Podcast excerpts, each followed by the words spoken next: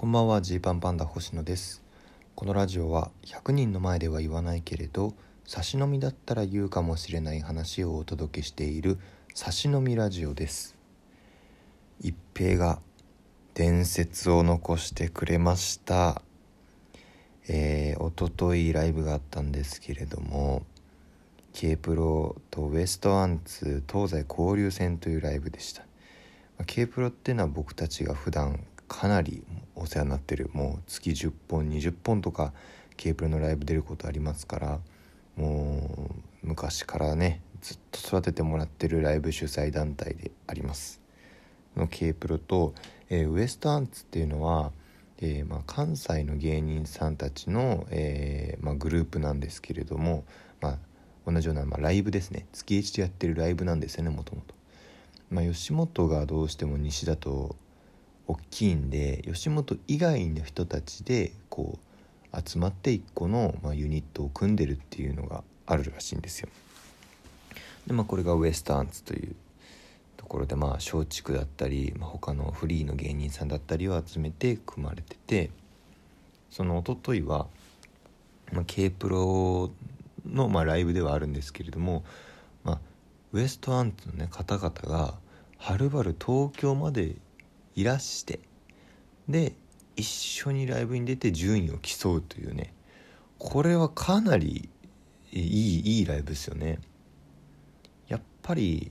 普段どうしても K プロにずっといるとこう K プロの空気に慣れすぎるというようなとこがあって、えー、まあ、ホームにもなってくるしね、えー、まあ、いい意味で言えばあのアットホーム、まあ、悪く言えばちょっと慣れ合いになりかねないところもあると思うんですよ。でここにその関西の同じぐらいの世代の人が来て一緒にライブすることによってちょっとこうね新しいお客さんもこう初めて僕たちのことを見る人も来るしで、えー、同世代で頑張ってる他の、まあ、関西の人を見てこううわすごいなと思ったし負けないぞと思ったりするっていうこの切磋琢磨するライブなんですよね。でまあ、ずっと出たいなと思ってたんですけど、まあ、なかなかスケジュールとかもあって僕らはねあの出られなくて今回が5回目の開催になるらしいんですけど初めてこの東西交流戦に出ました。そこでねいやもう今日はとにかくあの URL 貼っときますんでその配信見てほしい、まあ、配信見るのどうしようかなと思う方は、まあ、僕が Twitter のリンクも貼っときますんでそのねオープニング映像の一部始終だけでも見てほしい。その一平がとんでもない伝説を残してくれています。これはね、えー、まあまずその日はねえー、K プロあの東西交流戦の前に同じね渋谷ユーロライブの会場でヘビブレっていうライブがあったんですよ、まあ、このヘビブレはもうかなり一面ですね。毎週必ず会うような芸人さんたちとやってる、えー、ネタとコーナーライブで、えー、こちらも結構しっかりこう盛り上がって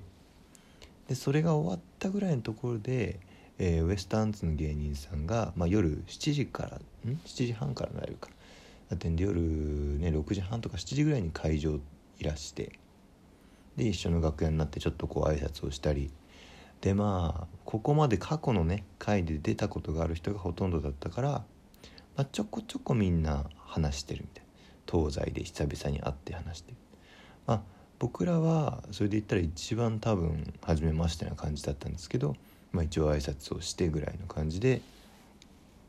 えーまあ、始まったんですよね。でまあ様子がおかしいなとは思ってたんです。隣にいてね一平の様子がおかしい。でもこれはね本当にあるあるなんですよ。一平という生き物はその近しい人に対してはむちゃくちゃその雑に 当たっていくんですね。もうコミュニケーションが本当に乱雑になっていく、うん、言葉遣いとかもそうだしなんかボディ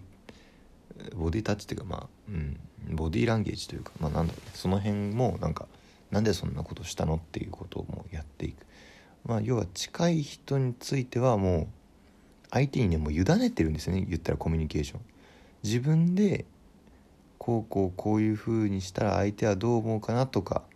じゃなくて結構突っ走りまして一平の場合でついてこいよっていうコミュニケーション取り方をするんです。でまあそれによってあのストレスを抱えてる周りの人も見てきてますし、まあ、僕もその被害者ではありますし。まあまあでもこれはねもうもうみんなもうそれを含めて楽しもうぜっていう空気に、まなってきてる、まあ、中学高校ぐらいまではねなんだあいつってなってましたけれども、えー、もう30も手前になってくるとそんな変なやつを含めて変なやつだっていうのを踏まえて楽しもうぜっていう大人になってくるねみんな周り。優しい人たちに囲まれて本当に良かったなと思いますけど。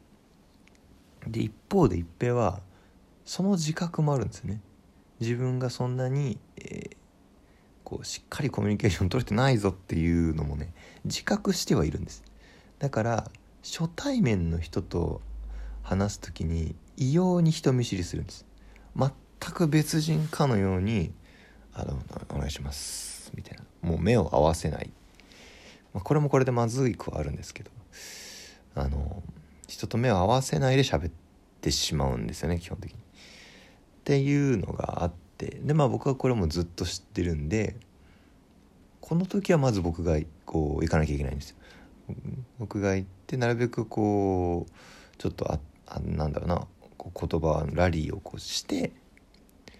でだんだんそしたら一平がこう入ってきやすくなってで一平が一回入るともう一平のものですから。あとはもう一度仲良くなったと一平が認識したらもう乱雑にコミュニケーションしていくっていう。スタイルなんですねなのでこの今回のライブが、まあ、それでいうと最もそれが顕著に現れるというか東京のね K プロのいつもいる人たちに対してはもう慣れきった感じで接するのに対してウエスタンズの人に対してはめちゃくちゃ萎縮してるというのがあってでオープニング、えー、まあ東西それぞれから何組が出たんですよね。えー、煮干しいわしさんと風穴アケルズさんとで東京組は、えー、羊ねいりさんと、えー、パンプキンポテトフライさんと我々ジーパンパンだっていう風に舞台上に並んでてで一平が人見知りしてるっていう話になったんですよ。ね。まあ、ここここのコンビは会ったことありますみたいな煮干しいわしさんが言って「ジーパンパンダさんは初めましてですよね」みたいな感じで、まあ、僕が確定申告の動画出してるからそれ風穴の安藤さんが見てますよとか言ってくれたりとかやってる一平が人見知りしてるってなって。こっからね呼吸が荒かったのはね知ってるんですよ。僕ずっと呼吸が一平隣で でこうねあのたまになるんですけどギーギー言ってる状況になってでちょっとどうしたどうしたみたいになったらまあ、リンク先の、まあ、ツイッターの引用でねオープニング見てほしいんですけど、まあ、泣き始めてしまったんですよね。これすごいですよ。うん。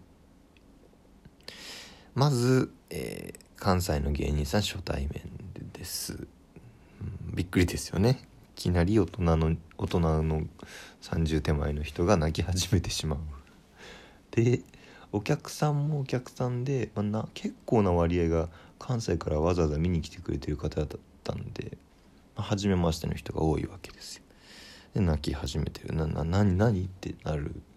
東京の人は一平のそういう部分も知ってるんでもうむちゃくちゃ笑う。オープニング映像ね30秒ぐらい公開されてますけどやっぱあの30秒の中でも一人一人その舞台上にいる一人一人のリアクションっていうのもまた楽しめます。一平単体でも、まあ、むちゃくちゃパワーがあるんですけれどもやっぱり特にその風穴明ズさんとか その煮干し岩さん側のえっとどういうことっていうそのリアクションめちゃくちゃ面白いですね。そう。で一平もそれでいろいろ理由をね言っていくわけなんですけれどそのなんで泣いたのってなって、まあ、僕はなんとなく分かりますね。そのまあ、人見知りしてる。でしかもそれを指摘されてしまった。これ一平ドキってなっちゃうんですよね。一平がずっと人見知りしてるんですよ今日って。羊ねりの。松村さんが言った時にドキってしたと思うんです。でみんなもそうそうそうって気づいてた。一平はバレないようにしようとね。そこはひた隠しにしていこうと思ったのにそれがむしろバレて掴まれてで真ん中に出されたと。みんな自分のことを見てる。ってなるともう無理です一平は。うん。だからすごかったですね。それでだってもう理由なんでそうなったみたいな言い始めるんですけど。ヘビブレまではさっきのあヘビヘビブレまではすごい一面ですごい楽しかったのになんか知らない人たちが来てっていうそのそんな失礼なこと言えるっていうね。ウエストアンツくくって知らない人たちって言えるっていうのがねありましてね、うん、最終的にコブラさんと風穴家ズのコブラさんと取っ組み合いになって一平がこう倒して「東京をなめるな」って言ってましたからね。誰が東京を背負ってんだっていう話でしたけれどもいやちょっとこれはね語り継がれるべき、うん、オープニングになったかなと思います。ただこれってねあのー、本当にね狙って出せないんですよね。狙って出るものではないんですよ。うん。一平の場合はね。本当にその自分の心のかすかな闇とかかな歪みがバカーンって開かれた時がやばいっていう感じなんで。うんこれどうどう今後広がっていくか。まあ関西では噂になるでしょうね。これは。一発でそこが出たっていうのは一発目でそれが弾けたっていうのはすごいですけど。うん、まあ、どうなっていくのか。ね。たまにジーパンパンダ追いかけてるたまにこういうラッキーチャンスあるよっていうお話でした。お開きです。